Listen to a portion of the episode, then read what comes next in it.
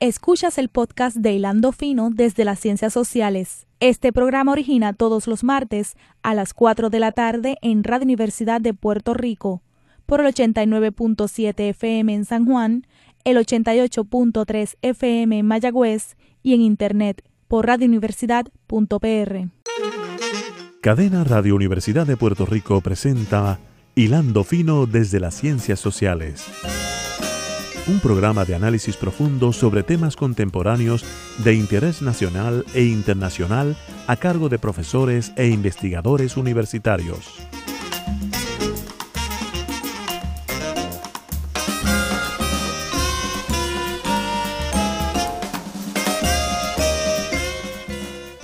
Muy buenas tardes, amigas y amigos de Hilando Fino desde las Ciencias Sociales. Hoy, como todos los martes a las 4 de la tarde, en este su programa Hilando Fino desde las Ciencias Sociales. Les habla el profesor Javier Colón Morera. Este programa, como ustedes saben, se produce con el apoyo también de los departamentos de Geografía y Economía del Departamento de, la, de la Facultad de Ciencias Sociales.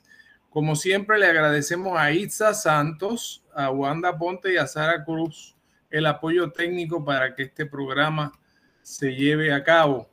Hilando Fino se escucha en Radio Universidad en el 89.7 FM, pero también lo pueden oír los podcasts en la página de Radio Universidad en la internet y lo pueden oír luego en Spotify, en Anchor, en Mixcloud y lo pueden también ver en la plataforma de YouTube gracias a las gestiones de Wanda Aponte. Hace dos semanas nosotros eh, transmitimos aquí en Hilando Fino un conversatorio con dos distinguidos colegas profesores de Derecho, la profesora Cristina Ponza Kraus de la Universidad de Columbia y el profesor Rafael Cox Salomar de la Universidad de DC, la Escuela de Derecho de DC.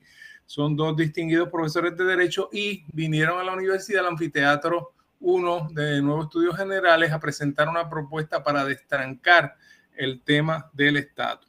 Para hablar de este tema, tengo hoy un invitado verdaderamente especial al ex decano de la Universidad de Derecho de la Universidad de Puerto Rico, el doctor Efren Rivera Ramos. Buenas tardes, Efren. Muy buenas tardes, Javier. Saludos a, ti y a la radio audiencia. Gracias por invitarme. Gracias por estar aquí. Efren es catedrático en la Escuela de Derecho, donde enseña cursos y seminarios en teoría del derecho, teoría constitucional, derecho y cultura. Fue decano de la Escuela de Derecho del 2001 al 2007 estudió en la Universidad de Puerto Rico su bachillerato y su maestría, pero no, y su, su bachillerato y su Juris Doctor, hizo su maestría en Derecho en la Universidad de Harvard y un doctorado en Derecho de la Universidad de Londres. Ha sido periodista, abogado y director de varias organizaciones que prestan servicios legales gratuitos. Tiene una gran trayectoria académica internacional, profesor visitante de la Universidad de Yale, de Ottawa en Canadá, la Universidad de Pompeu Fabra y la Universidad Autónoma de Barcelona. Eh, y no sigo porque no, no quiero avergonzarlo y, y tenemos muchas cosas que hablar con él. Buenas tardes, Efraín. Un verdadero honor tenerte en el programa. Buenas tardes nuevamente. Tenemos en este momento, Efraín, dos medidas dirigidas a adelantar el tema de la superación de la condición territorial o colonial de Puerto Rico. Eh, uno de ellos eh, va dirigido realmente más que nada a validar la expresión electoral que ya se realizó en las elecciones generales, en donde eh, en una votación de estadidad sí o no, la estadidad sacó aproximadamente 52% y aproximadamente un 47% eh, se opuso. Y ese proyecto, pues, se radicó por el, el, representante de Aren Soto, la comisionada residente, y, todavía no ha recibido ningún tipo de votación en el, comité con jurisdicción, que es el comité de recursos naturales del representante Grijalva.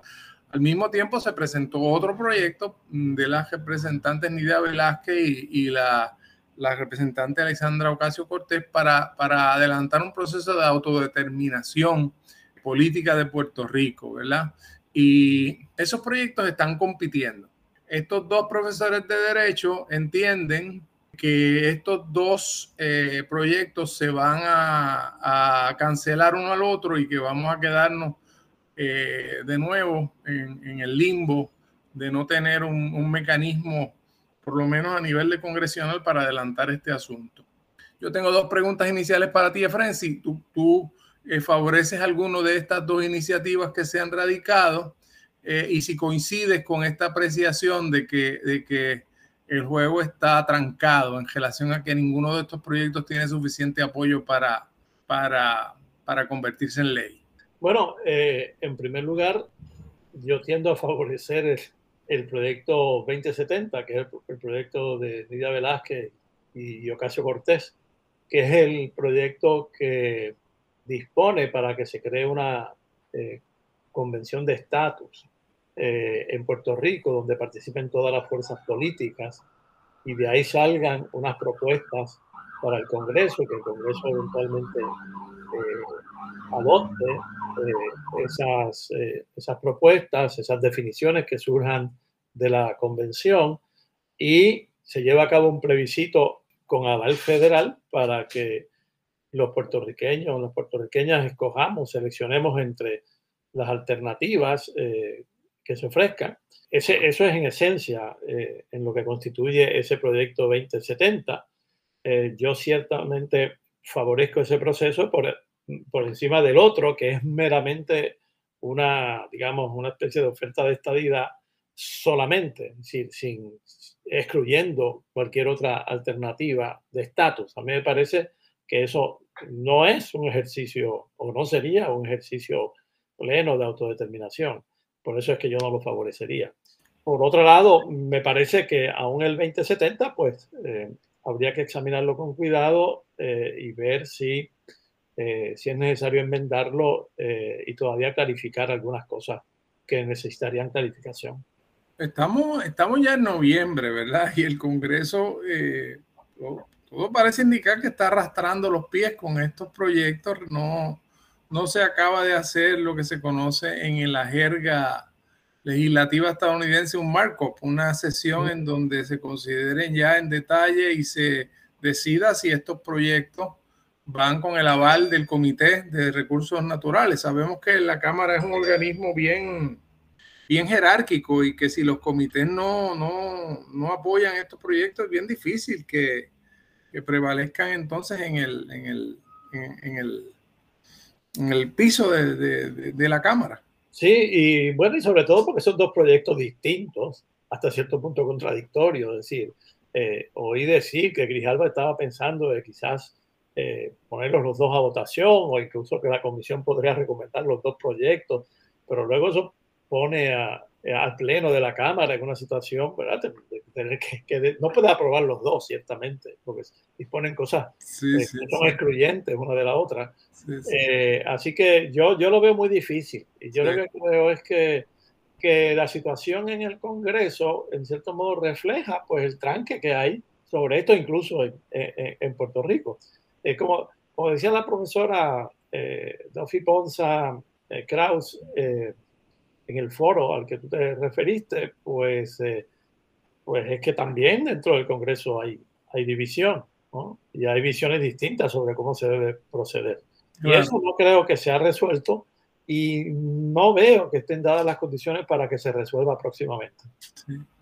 Hay una pregunta de Umbral también, Efren, que se la hizo el amigo José Delgado a a uno de los proponentes de, esta propuesta, Cox Salomar, y, me parece que es una pregunta interesante, que es, el Congreso se puede preguntar si ya yo eh, separé un dinero para hacer un plebiscito en Puerto Rico siguiendo una guía de justicia federal y eso no se ha hecho, porque usted está viniendo aquí a pedirme otro proceso eh, distinto? Cox contestó que, pues, que aquel proceso realmente era un proceso presupuestario, que realmente no tenía, no tenía ningún tipo de, de, contenido que lo vinculara como un proceso de autodeterminación. Pero ciertamente es el tipo de cosas que ha estado pasando en los últimos años que puede tener un poco confundido el Congreso. Se han hecho dos plebiscitos luego eh, y ninguno de ellos ha tenido el aval del Departamento de Justicia y aparentemente tiene que ver con que el Departamento de Justicia tiene unas ideas sobre lo que hay que hacer que son distintas a las que el gobierno desea impulsar. Sí, eh, bueno, eh, bueno, uno de los defectos que tiene ese proceso, por otro lado, es que eso no vincula al Congreso para nada. Lo que el Congreso hizo fue decir, aquí está este, este dinero para cuando ustedes hagan este plebiscito, que por cierto, pues eh, la papeleta la debemos nosotros eh, aprobar, etcétera, pero eso tampoco vincula al Congreso para nada. Pero ciertamente eh, la pregunta que hace José Delgado es una, una pregunta que fácilmente pueden hacer los, los, congresistas. ¿verdad? Sí, sí, eh, y, y, también ese proceso reflejó pues, la actitud que ha tenido el Congreso hasta ahora sobre este asunto, con, digamos, la excepción de, del proceso aquel famoso de 1989. Que la, la, la, la actitud ha sido, decidan ustedes allá, eh, y, luego ven, una vez se pongan de acuerdo, vengan acá, eh, y nosotros vemos qué hacemos. Eh, por supuesto, eso tampoco va a pasar. Claro. Aquí estamos demasiado divididos en Puerto Rico. Ahora, sí, sí, sí, el proceso del 89-91, en cierto modo, recogía unas nociones de autodeterminación política más fuertes por los principios que guiaban el proceso. Y uno de los principios básicos era, nosotros queremos que los puertorriqueños sepan que cuando votan por la independencia, las características de la independencia son estas. Y la transición a la independencia va a ser esta. Y los programas que, que van a, a quedarse porque son aportaciones que ya había son estos. Y el proceso para crear un nuevo seguro social, pues es este y el, acuerdo sobre las bases militares es este. Eh, y eh, este, pues en, la, en, el ELA, pues en las 936 van a estar hasta cierto tiempo. Este, una serie de especificidades, ¿verdad? Y eso me parecería a mí que en el siglo XXI puede ser importante para darle algún contenido a eso que llamamos autodeterminación, para que la gente sepa realmente para qué está votando y qué quiere decir su voto. Ciertamente esa fue una de las virtudes de ese proceso del 89 al 91. Hubo un esfuerzo eh, muy serio eh, por definir qué quería decir cada una de las fórmulas y también por definir eh, qué debía ocurrir en, en, el proceso de transición a cada una de las soluciones, ¿no? Si se, si se adopta la estadidad, pues este sería el proceso de transición. Si se adopta la independencia, este sería el proceso de transición. Eh, y eso, a mi juicio, fue muy valioso. Yo creo que es lo más, valioso que se ha hecho. Para volver a, la iniciativa de estos dos profesores, profesores Cox y, y Kraus, eh, pues quizás eso también es una, de, es una de sus cosas, de sus aspectos positivos, porque ellos eh, lo que hacen es volver, retoman eh, el proyecto o los dos proyectos del 89, el de la Cámara y el, del Senado, sobre todo el del Senado, y, y, y, vacían prácticamente en, en, la, en, el proyecto que ellos han circulado, la propuesta que ellos han circulado, en muchas de las disposiciones del proyecto 712 del Senado de 1989, en el que se recogían todas esas medidas de transición. Eso es positivo. En ese sentido, pues eh, uno no puede estar en desacuerdo con, con ese aspecto de la propuesta de, de Cox y de, y de Bonsa Kraus. Eh, y, y, también ellos dicen, pues es, importante que el Congreso defina qué es lo que está dispuesto a conceder, defina qué es lo que esto quiere decir y cuáles son las medidas de transición. Y las medidas de transición en, en, el, en el, proyecto del Senado del, del 89 eran bastante eh, razonables. Sí. Incluso en, en algunos sentidos generosas este, eh, y, viables también, ¿verdad? Viables también. Así que eso de positivo tiene esta propuesta de estos dos profesores. Lo que, bueno, tiene, y tiene otras cosas positivas, este, para, para, hablar de eso, eh, ya que me preguntaste, bueno, una es eh, que ellos piensan que esto debe ser un proceso de autodeterminación, después podemos hablar sobre qué quiere decir eso, qué puede querer decir eso. Pero yo creo que, bueno, que haya un consenso procesal, ¿verdad? Que haya un consenso procesal, eh, eso es importante. Así que la idea del consenso procesal, la idea de las definiciones que adopte el Congreso, la idea de las medidas de transición, todas esas son, estos son aspectos positivos de esta propuesta. si me preguntaras qué aspectos yo vería problemáticos, pues yo diría, yo veo dos o tres. Primero, me llama la atención que esté una propuesta eh, que dice pues, que todas las, que debe haber un consenso entre todas las fuerzas políticas, que todas las alternativas no territoriales, no coloniales deben estar presentes. Sin embargo, es una propuesta eh, entre cuyos proponentes no veo a nadie que sea defensor o defensora de la independencia. Esto es una propuesta diseñada por una persona que es defensora de la estabilidad y otra que es defensora, como sabemos, de la libre asociación. Queda fuera el insumo ¿verdad? de alguien que tenga una perspectiva adicional. Yo, yo creo que eso lo podrían resolver, supongo, pero creo que, que, desde el inicio pues hay, hay algo que, preguntarse. Segundo, eh, ya que hablamos de, del, del proceso del 89, yo creo que no debemos olvidar lo siguiente yo supongo que estás de acuerdo, si no me lo dices, eh, que lo del 89 llegó tan lejos, a mi juicio, porque aquí hay, hubo una coincidencia de las fuerzas políticas principales en Puerto Rico. eso no fue un proceso diseñado ni dirigido por académicos, eh, ni por los congresistas solamente, sino que los, las fuerzas políticas que importaban en Puerto Rico en ese momento se movilizaron estuvieron de acuerdo, trabajaron y eh, produjeron ¿eh? ese, eso, e, e, esa propuesta recogida en esos dos proyectos de ley. A mí me parece que eso es fundamental. Meramente reproducir ahora es, tratar de reproducir ahora eso conceptualmente en un documento, etcétera, no es lo mismo, no es lo mismo que producirlo a través de un proceso de participación política intensa son dos situaciones distintas. Sí, a menos, que, a menos que Hegel esté más vivo de lo que pensamos y el espíritu absoluto eh, se pose sobre las mentes. Exactamente. Eh, sí, yo creo que, yo creo que ese es un asunto eh, fundamental y es problemático por muchos sentidos, ¿verdad? Porque toma el caso de Victoria Ciudadana, que es uno de los partidos que más fuerza tuvo emergente, ellos lo que tenían era la Asamblea Constitucional de Estatus y había personas de todas las ideologías políticas votando ahí.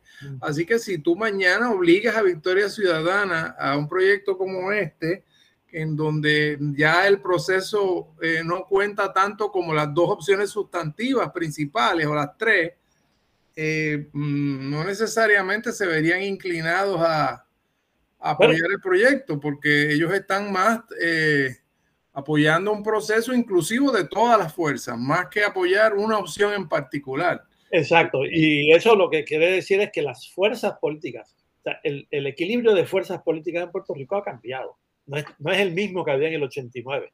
Y eso se tiene que tomar en cuenta en este momento. Por eso, el haber descartado la asamblea, un mecanismo como la asamblea de estatus en este momento en Puerto Rico, eh, cuando hay tanto apoyo para eso en eh, un número sustancial de, de, eh, de integrantes del sector político en Puerto Rico, mm, puede ser problemático. ¿no? Puede ser problemático. Estoy de acuerdo. Y lo mismo con el, el mismo sector estadista. Pues la profesora, obviamente, ¿verdad? Este, estadista y sus credenciales y su labor a favor de la estadidad, nadie las puede dudar.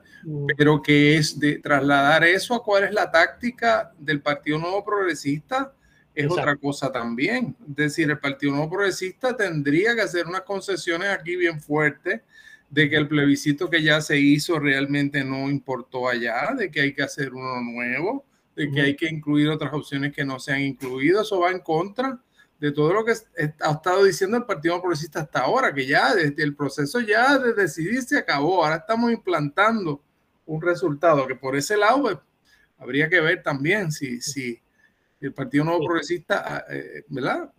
entra por esta nueva visión. Bueno, eh, el Partido Nuevo Progresista ya se ha expresado a través de la presentación en el Congreso eh, del proyecto 1522, que es el proyecto de esta idea que presentó la Comisión de Residentes, Jennifer González, ah. junto con Darren Soto. Así que tendrían que, tendrían que trabajarse con ese, con ese sector político en Puerto Rico para, para, lograr una cosa como esta. Eh, dicho eso, o sea, no quiero desmerecer la intención de producir algún esquema que pueda producir algún tipo de consenso procesal. Yo creo que eso es importante, ¿verdad? ¿Cuál va a ser?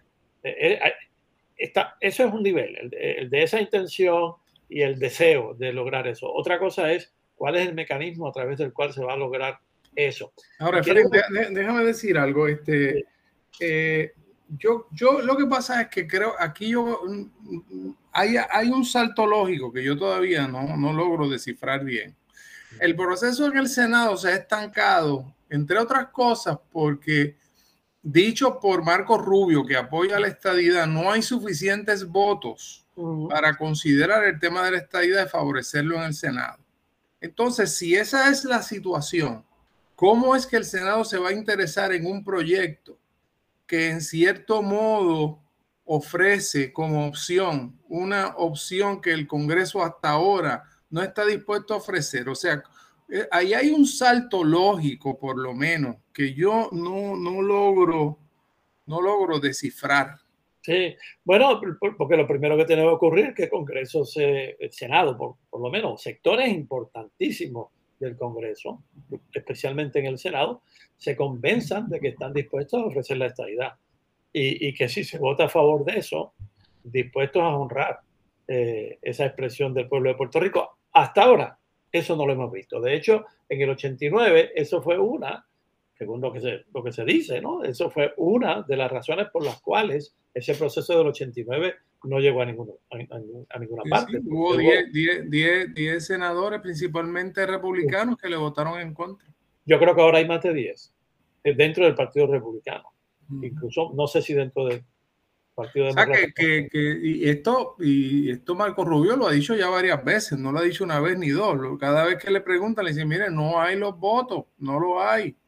Este, así que eh, yo, yo eh, pues me, planteo problemas de umbral con la propuesta en términos de que, de que, de que por mucho tiempo, Efren, se mencionaba que esto era eh, una píldora venenosa en cuanto a legislación de estatus. O sea, si tú vas a donde un congresista y le dices, mire, yo quiero un proyecto de estatus y mi primera condición es que usted se comprometa por adelantado a que si los puertorriqueños quieren esa opción, usted la va a favorecer y en ese momento es que se te indica el salir, la, la, puerta de salida a su oficina, porque eso no es, en términos generales, la, la actitud prevaleciente. Eso es lo primero, eso es lo primero que hay sobre lo que habría que convencer a los, a, los senadores y, y, a otros miembros del Congreso.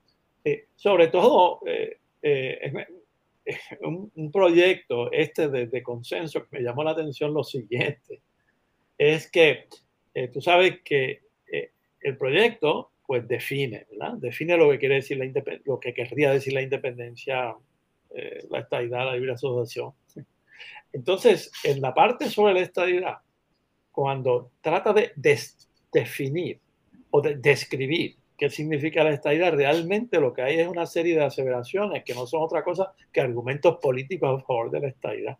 Dice cosas como, porque con la estadidad eh, se aseguraría el bienestar económico y el progreso de Puerto Rico con la estadía. Entonces, eso es toda una serie de cosas que está bien que nos digan los estadistas si quieren convencer a alguien que favorezca la estadidad, pero tú no pones eso en un proyecto de ley. Tú no, tú no, tú no haces esas eh, evaluaciones políticas. Además que solo se hace para la estadidad. Para las otras dos fórmulas se describe más o menos objetivamente lo que, lo que podría significar para la estadidad. Es un elogio lo que hay ahí. Yo ahí, o sea, yo, yo, yo me imagino que un senador de esto eh, que tiene sus reservas ve esto y dice, pero esto es un proyecto pro estadidad. Sí, claro. Eh, así que eh, hay, hay, hay, problemas, ¿no? Hay problemas. y de nuevo, yo reconozco las buenas intenciones, el buen deseo de, de, de estos dos colegas de hacer, de hacer algo que, que nos pueda salir, ayudar a salir del tranque pero hay que pensar mejor sobre estas cosas que hemos estado conversando. Y no hemos hablado, Efren, no hemos hablado este, de un partido que todavía está por ahí dando vueltas que se llama Partido Popular Democrático, que fundó, fundó el Estado Libre Asociado eh, y, y también ha dicho que cualquier proceso de descolonización o cualquier proceso de estatus, vamos a llamarlo así para ser más, más, más, más, preciso, tendría que incluir una opción de, de Lela, ¿verdad? Este, así que eh, el, el, el, trabajo, el trabajo aquí, ¿verdad? Eh, fíjate cómo, cómo, lo hemos enfocado, cómo lo hemos enfocado. Este, habría que en cierto modo traer al sector independentista que no está. Habría que convencer al sector estadista de que tiene que cambiar su estrategia y al Partido Popular de que tiene que optar por la libre asociación. Si fueran esas las fuerzas y al movimiento Victoria Ciudadana, de que deje la, la, Asamblea Constitucional de Estado y opte por alguna de estas opciones y al proyecto Dignidad también, que también eh, habló bastante positivamente de la Asamblea Constitucional de Estatus, porque también tenía gente de todos lados. Así que... Y hay que, y hay que convencer al Departamento de Justicia, quiere decir a la administración Biden, de que deje de insistir en que el ELA eh, debe estar en la papeleta. Hay que convencer a mucha gente. y eso, eso realmente, Efren, yo creo que nos devuelve un poco al, al proceso eh, de una posible asamblea constituyente y de los méritos que tiene ese proceso en el sentido de que con unas definiciones relativamente sencillas, cada cual podría escoger a qué delegados escoge a esa asamblea constitucional y esa asamblea constitucional, ya sea como la asamblea legislativa lo adopte, ¿verdad? Hay un proyecto del PIB en que cada delegación va entonces al Congreso a buscar apoyo para su fórmula, entonces regresa a la constituyente, ya sea esa fórmula o ya sea que solo vaya la, la, la mayor cantidad de delegados que ganó y quiere defender su fórmula, regresa luego entonces a la Asamblea Constitucional y, tiene el beneficio de algún tipo de respuesta, de señal del gobierno federal de cuán, cuál es la actitud en ese proceso. Eso para mí es lo que me parece, por lo menos en términos racionales, mm, como una cosa más seria, porque eh, en realidad, en realidad, por más que querramos darle mucho más importancia, el voto en un plebiscito no es otra cosa que una encuesta que se hace en un momento dado. Eh, pues tú hiciste un plebiscito en el 17 y de los que participaron, el 95% votó por estadidad. Ahora hiciste otra encuesta con una muestra más grande y se demostró que la cosa no está 97 a 3, que está 52 a 48. Eh, pero eso, pues, tiene dos retratos ahí. ¿Qué tú haces con ese retrato? Exacto. Bueno, y ahora que dices eso, eh, una de las, pues, de, de los señalamientos que creo que se le pueden hacer ya al texto este que se ha propuesto es el siguiente. Eh, el texto dice, ¿verdad? Y, el memorando que lo acompaña. El memorando que acompaña al texto se dice que lo que se quiere es eh, lograr que el Congreso defina las alternativas y defina la transición. ¿ah? Ahora, no sabemos cómo es, cómo es que se va a hacer eso. Pues, una de las virtudes que tuvo el proceso del 89 fue que el proceso de establecer esas definiciones y esas medidas de transición se fue prácticamente negociando con las fuerzas políticas en Puerto Rico. Johnston eh, y, su equipo estuvo negociando con las fuerzas políticas en Puerto Rico el contenido eh, de esas definiciones. Tenemos que hacer una pequeña pausa porque ya se nos ha ido la primera parte del programa siempre ocurre. y regresamos de inmediato a Hilando Fino.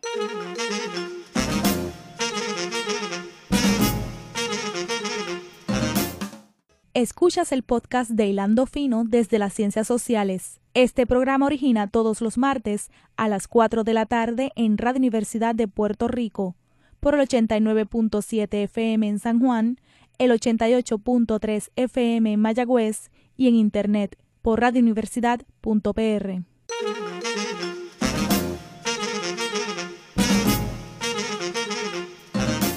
Regresamos a Hilando Fino desde las Ciencias Sociales. Hoy tenemos el, privilegio de tener con nosotros al doctor Efren Rivera Ramos, una persona que lleva muchos años contemplando, pensando, participando de, los procesos de autodeterminación. que produjo unos ensayos muy importantes en la década del 90 precisamente sobre el tema de la autodeterminación, lo difícil que es establecer procesos este, válidos de autodeterminación en medio de, situaciones extremas de, dependencia del Estado benefactor. Y estábamos hablando de cómo estos dos colegas están tratando, la, licenciada, la profesora Cristina Ponza eh, y el profesor Rafael Cox Salomar, están de muy buena fe tratando de adelantar un proceso de cambio, anticipando ellos quizás con razón que en medio de este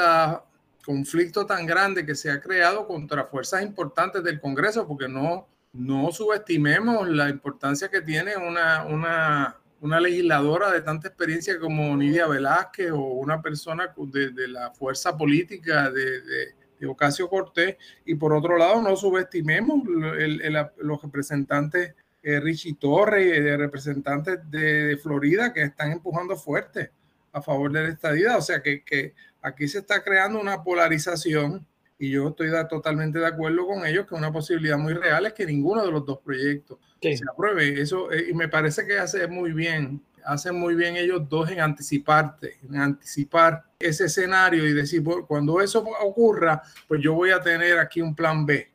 Bueno, eh, quiero volver al punto que estaba desarrollando antes de la pausa. Por favor. Eh, eh, es este asunto de que en el 89 las fuerzas políticas participaron activamente en el proceso de elaborar las definiciones y las medidas de transición. En esta propuesta de conciliación, vamos a decir, de consenso, se dice que lo va a hacer el Congreso. En el, claro, claro, no tiene por qué ponerse lo que voy a decir ahora en el texto del proyecto, pero en el memorando eh, que lo apoya se podría explicar que ese proceso de definición debe contar con la más activa participación de los puertorriqueños. O sea, porque tal como está, tal como está ahí, da la impresión que esto lo va a hacer el Congreso como quiera hacerlo y que no necesariamente va a tomar en cuenta todas las fuerzas políticas en Puerto Rico. Y yo tengo sería, usted tendría serios cuestionamientos porque pensaría que eso no es un verdadero proceso de autodeterminación, que la metrópoli defina todas las condiciones, defina todas las fórmulas, defina todas las medidas de transición, sin ninguna participación del pueblo que se quiere descolonizar. No es un proceso eh, real, eh, genuino de autodeterminación. ¿verdad? Eh, en el foro, eh, alguno de ellos dijo que no, que iba a haber participación, que eso se entendía, que habría vistas públicas, pero eso es muy amorfo, eso es muy amorfo. Y de hecho, la, una de las virtudes que, que tiene el proyecto 2070 es que ese proceso se va a dar en la convención. Y de esa convención, de la discusión que tengamos los puertorriqueños a través de nuestros delegados, es que van a surgir las propuestas de definiciones y de medidas de transición, etcétera. Eso eso se acerca más a un verdadero proceso de autodeterminación que esto otro, que deja en los organismos de la metrópoli definirlo todo. Y entonces nosotros lo que hacemos es votar. Eso, eso no puede ser así. Yo, yo, eh, yo, creo que tendría serias reservas con eso si es que al Congreso se le da, o a, o a Grijalba o a las comisiones que sean, se les da la impresión de que esto lo manejan ellos totalmente. Yo, mi, mi intuición me dice, Fren, que haría falta un proyecto mucho más sencillo mm. de los que se está elaborando. En el pasado se trabajó un proyecto casi de un solo párrafo, en donde el Congreso realmente reconocía la capacidad que tenía el pueblo de Puerto Rico para negociar eh, su futuro político con el Congreso y establecía la disposición del Congreso a, iniciar eh, ese tipo de conversación con una asamblea constituyente que se convocara desde Puerto Rico eso pues es un lenguaje bien, bien básico, pero puede servir para iniciar un proceso. Yo, yo pienso que estos proyectos de ley tan, tan largos, tan específicos, tan eh, metidos en tanto, en tanto detalle, eh, se me hace difícil ver que, porque en el fondo, Efraín, en el fondo, me gustaría saber qué tú piensas sobre esto, eh, pero en el fondo uno percibe una cierta indecisión del gobierno de Estados Unidos de hacia dónde está visualizando que la relación de Puerto Rico y Estados Unidos debe caminar mirando hacia el frente. Mm. Eso nos lleva al famoso tema aquel que tanto, tantas páginas de los pobres libros de los pobres árboles que tanto sufrieron del famoso timoneo de Washington a, Puerto Rico. Y claro, eh, pues aquello resultó que, que, no era cierto, que no había tal timoneo hacia una república asociada, etcétera. Pero eh, tú y yo sabemos, Efren, que el, el, actores que antes tenían una participación muy destacada en la discusión del futuro de Puerto Rico, como el sector militar, ahora ya no tienen unos intereses tan fuertes que defender. Eh, y, y, a veces da la impresión, eh, yo quisiera poder estudiar esto en más detalle, este, que no, no hay una, una coherencia de Estados Unidos en cuanto a, a, cuál es el, el, futuro en que, en que Puerto Rico está y lo que vemos desde la academia son distintos acercamientos bastante bastante separados y discretos, ¿verdad? Este, vemos un sector liberal que sí parece estar simpatizando más con la estadidad, pero vemos otros sectores más radicales como Educación Cortés que están en otra, en otra onda. No, no, sé cómo lo ves tú, ¿verdad? Pero que al final del día también tendría que haber una cierta coherencia del otro lado, porque con el otro lado que tú te estás sentando a conversar, a negociar una serie de cosas. Sí, bueno, sí, si yo fuera a decir qué es lo que yo percibo, lo único que yo he percibido es una especie de deseo de dejar las cosas como están. Okay. Eh, eh, o, o, quizás la sensación que hay allá en los diversos sectores de que... Eh, Cambiarlo todo para que no cambie nada. Para que no cambie nada, es decir, eh, de, lo mejor sería que esto no se trasteara, ¿no? Esa es como la, la, la idea que yo, es lo que yo percibo. Porque no hay, que, no hay que pensar en lo que la gente dice solamente, sino en lo que hace. Es decir, y hasta ahora, eh, todas las actuaciones del gobierno de Estados Unidos para con Puerto Rico, lo que han hecho, como sabemos, y sobre todo en los últimos años, ha sido acentuar eh, el control de Estados Unidos sobre Puerto sí, Rico. Eh, y de, bueno, eso no tenemos que, eh, que entrar en detalles, porque eso lo, lo, hemos estado viviendo en los últimos años. Es decir, Puerto Rico ha ido retrocediendo en términos de, de, su condición colonial, eso lo sabemos. Y no hay indicios de que se quiere salir, ¿verdad? no hay indicios concretos. ¿verdad? Y además, pues, eh, en cuanto a la coherencia, pues todos sabemos que Estados Unidos no es un país homogéneo, eso es imposible, tan grande. Incluso su, digo, ya hay una división política abismal, ¿verdad? En estos momentos en, en, ese país. Y la división entre republicanos y demócratas, y entre los trompistas y los no trompistas, etcétera. Son unas divisiones muy profundas sobre cosas muy importantes para ellos. Entonces, yo no veo que, se esté coagulando una, una posición coherente, como tú dices, entre los diversos sectores en Estados Unidos, como se coaguló a principios del siglo XX, cuando se consolidó, ¿verdad? todo el régimen eh, colonial que se impuso sobre Puerto Rico, ¿eh? que hubo entonces una coincidencia, a pesar de que hubo, como sabemos, ah, hubo debates, ¿verdad? después de la, de la, de la guerra hispano-cubano-americana, pero esos debates se acabaron y se consolidó una posición. Y luego se consolidó otra posición eh, con la Segunda Guerra Mundial. ¿verdad? Claro.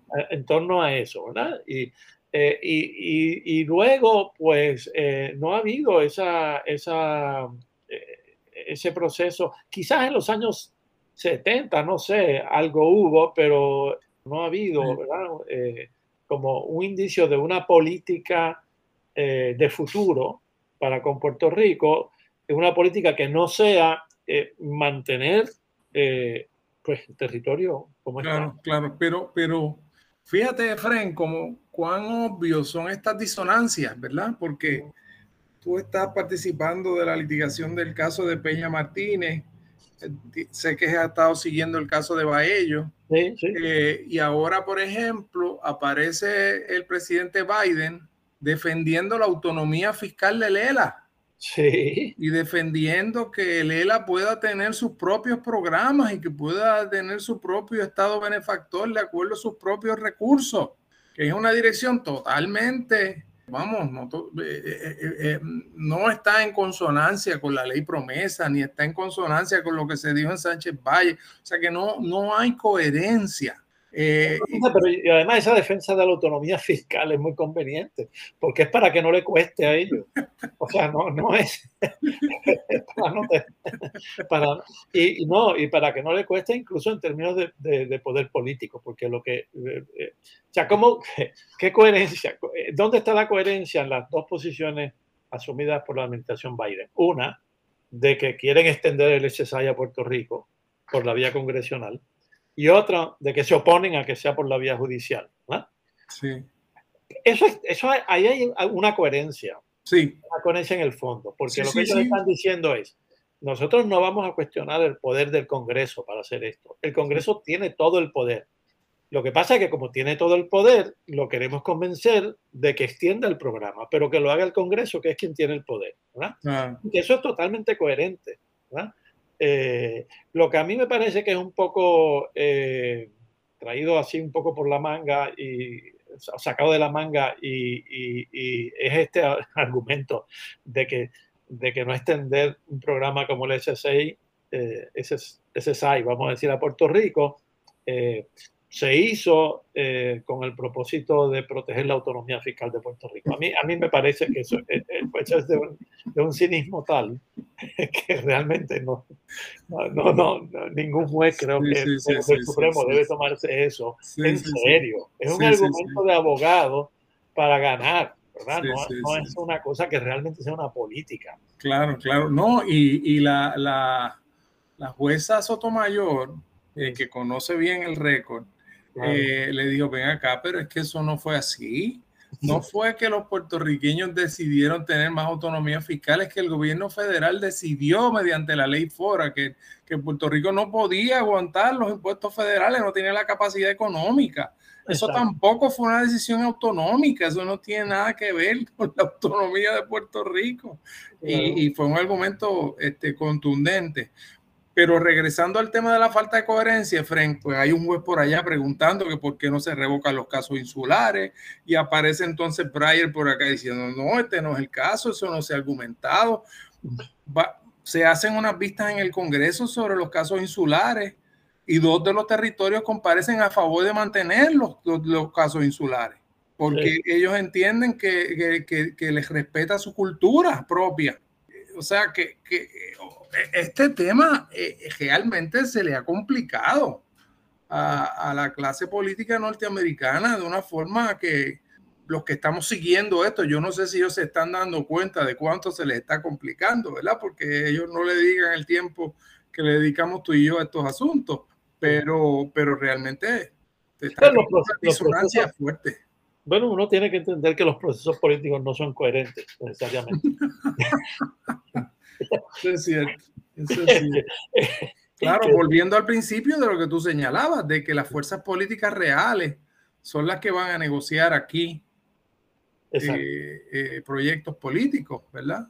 Eh, y los académicos, pues vamos a tener un rol más limitado. Sí, sí. yo siempre he tenido eso claro. y te ha evitado muchos problemas. muchos problemas, sobre todo mentales. ay, ay, ay, ay, ay, eh, ya que estamos en eso, voy, eh, ¿pudiste ver, la vista del caso Baello en el Tribunal Supremo? Bueno, hoy, hoy sí, hoy el... ¿Y qué, qué impresión te dio? Bueno, yo un poco lo que estabas comentando, es decir, eh, los jueces hicieron preguntas que venían de todos lados. De todos lados. De todos lados, y entonces eh, em, me dio la impresión, yo creo que le dio a todo el mundo, ¿verdad? Que jueces como la jueza Sotomayor, quizás Breyer, estaban como inclinados a, buscar la forma de, ayudar a Puerto Rico. Favorecer a Puerto Rico eh, en esto de los otros no, no tengo... No está tan claro, ¿no? No, está tan claro. Incluso esa pregunta de Gorsuch, ¿por qué no, no acabamos de, de, revocar los casos insulares si están mal resueltos? ¿Por qué no hacemos lo que todo el mundo sabe que debería hacerse? Eh, pues no sé por dónde viene él. Si, quizás si, si, hay un voto que se le pueda unir al de Sotomayor y al de Breyer, Kagan tampoco estoy seguro, podría ser el de Gorsuch, no sé, ¿verdad? Pero eh, me parece bueno que hicieron, hicieron preguntas, este, pues, preguntas que, eran preguntas eh, eh, razonables que se hicieran, ¿no? de un lado y de otro. Este, yo creo que también, por otro lado, uno le da la sensación de que aunque han tenido varios casos sobre Puerto Rico, pues ellos tampoco le han dedicado, como tú dices, el tiempo eh, necesario para entender esto, eh, lo que ha sido esto en toda, en toda su dimensión, su alcance, su profundidad desde, desde 1900 para acá, ¿verdad? Eh, mira, el propio, el propio Breyer, que, que hace la siguiente pregunta, bueno, ya sea al, al, al, procurador, pero ¿y qué de esa cláusula de la ley, de esa disposición de la ley de relaciones federales, que dice que allí aplican en Puerto Rico toda, aplica toda la legislación federal excepto la que sea localmente inaplicable? ¿verdad? Sabemos esa frase tan, tan ambigua que no está definido. Okay. Eh, eso no debe quedar. y él lo hace en el contexto de tratar de sugerir que algo ocurrió en el 50, entre el 50 y el 52, claro. que cambió la situación de Puerto Rico. Claro, y que, y, que no, y que no es igual para los demás territorios. Y que no es igual para los demás territorios. Oh, pero ¿qué pasa? Que esa frase, ¿tú sabes de dónde viene? De la ley Foraker. Estaba en la ley Foraker. o sea que, que ya desde 1900 era diferente en, el senti en un sentido mejor para Puerto Rico que para los estados. O sea, yo creo que es que no, no, no, no, no se han, o sea, no, no se han sentado realmente a mirar todo, todo el proceso y todo lo que, lo que eso significa. Bueno, como yo lo vi, Efren, me gustaría ver que, cómo, tú, cómo tú lo analizas. Yo lo vi como...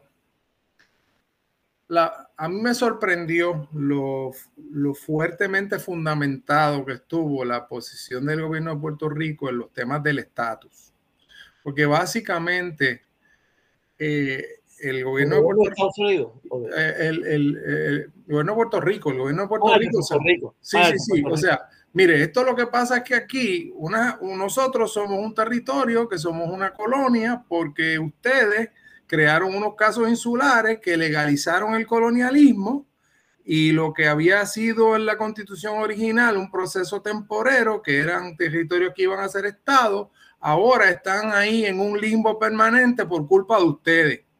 Eso es básicamente lo que, lo que le dijo.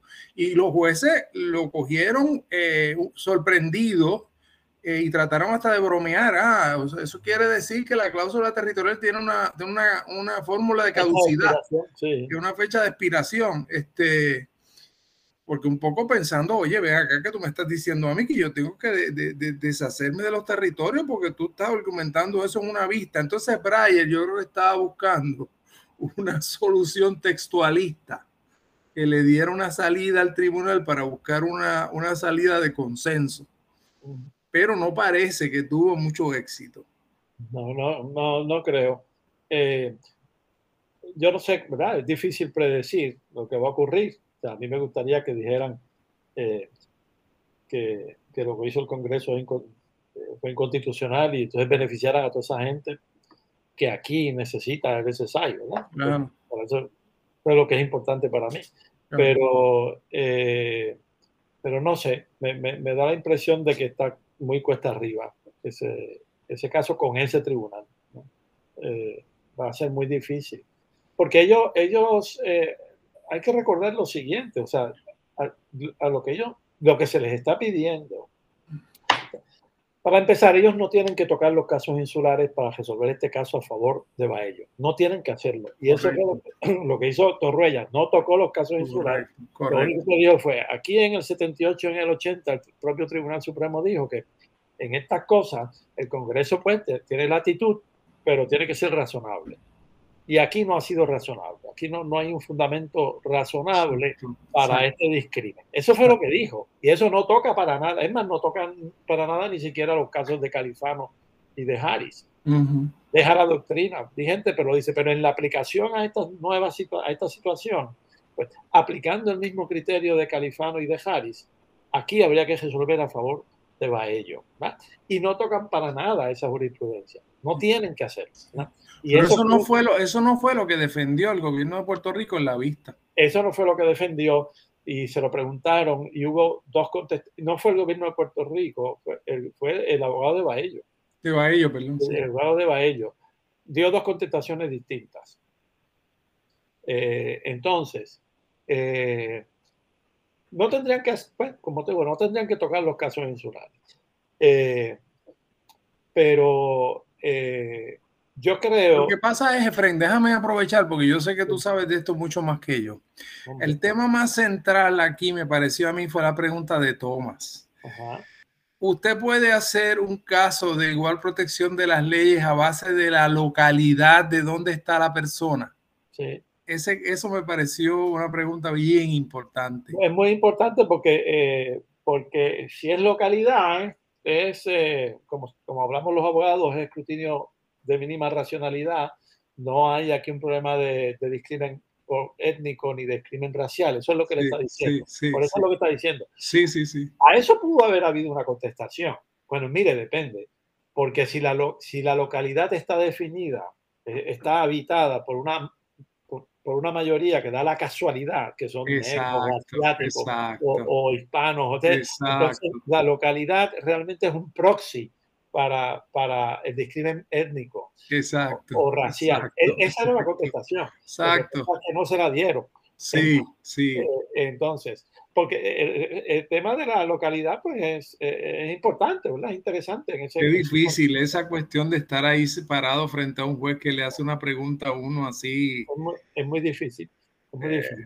Ahora, yo creo que en el fondo, en el fondo, lo que está presente y lo que puede ser lo decisivo es cuán dispuesto, dispuesta está la mayoría del tribunal, como quiera que se conforme esa mayoría, eh, cuán dispuesta está a ponerle algún límite a lo que el Congreso puede hacer con los territorios. Porque, como te digo, sin tocar los casos insulares ni nada de eso, de todas maneras, resolver a favor de Puerto Rico en este caso es ponerle un límite al, Congreso, lo que el Congreso puede hacer. El Congreso no puede hacer lo que le dé la gana. No se había anticipado. Tienes que tener una base racional. Pero como la base racional, cuando eso se resuelve, en aquella época lo que quería decir era prácticamente lo que haga el Congreso. Ahora ya no. Ahora eso se está mirando con mucho más rigor, mucho más detenimiento por el propio tribunal. Eh, pues sería ponerle un, un, mira, usted no puede ser irrazonable, Congreso, usted no puede hacer lo que le dé la gana. ¿Hasta qué punto esa es la pregunta básica. ¿Hasta qué punto la mayoría del tribunal va a estar dispuesta a poner algún tipo de límite al Congreso en un asunto como este? Claro, claro, Pero yo, yo te diría, sí, yo te diría, Efren, que, que todos los que han estado participando en esta litigación se deben sentir orgullosos ya del efecto que ha provocado en el debate eh, jurídico y político en Estados Unidos. Este, o sea, lo, ha logrado enfatizar una serie de disonancias normativas que yo creo que son muy importantes y que sea como sea que se resuelva este caso en el foro judicial, se han desatado unas fuerzas políticas y hay unos, unas sensibilidades nuevas que yo creo que van a ser muy, muy importantes en los procesos políticos futuros.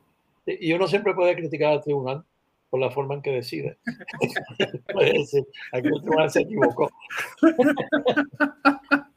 claro, claro, claro, claro. Eh, sí, pero que, que, te quiero decir que a veces la gente dice, bueno, pero ¿por qué los puertorriqueños siguen chavando tanto con este tema de las relaciones políticas? Pues mira, es que tiene consecuencias muy concretas. Pues, pues claro que sobre la vida material de la gente, sobre si hay incentivos contributivos o no hay, sobre si hay beneficios y, sobre si puede, se pueden hacer tratados comerciales o no. O sea, son, son cuestiones de, eh, eh, en el sentido más, más laxo de la palabra, de pan, de pan y mantequilla. Son problemas que tienen que ver con la calidad de vida concreta de la gente. Y este caso yo creo que ha servido, y el caso de Peña Martínez, que sé que tú has estado colaborando con él, han servido para, para dramatizar esa, esa, esa, esas tensiones que hay ahí.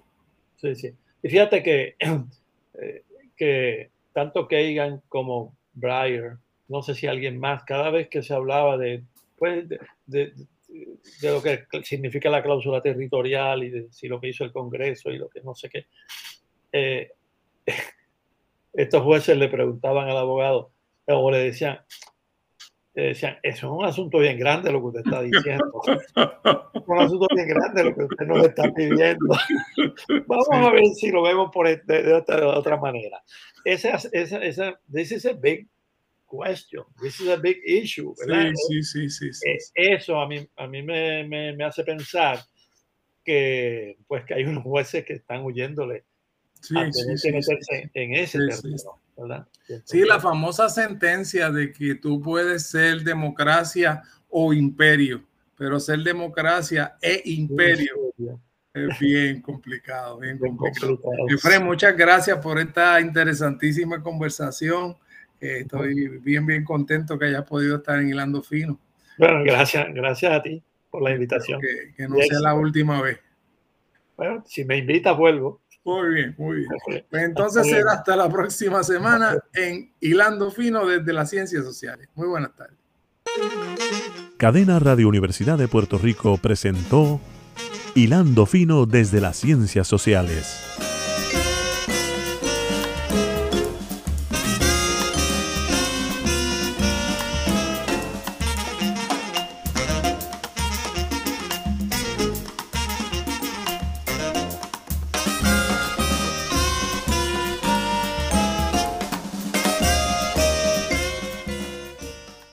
Escuchaste el podcast de Hilando Fino desde las Ciencias Sociales. Este programa origina todos los martes a las 4 de la tarde en Radio Universidad de Puerto Rico por el 89.7 FM en San Juan, el 88.3 FM en Mayagüez y en Internet por radiouniversidad.pr.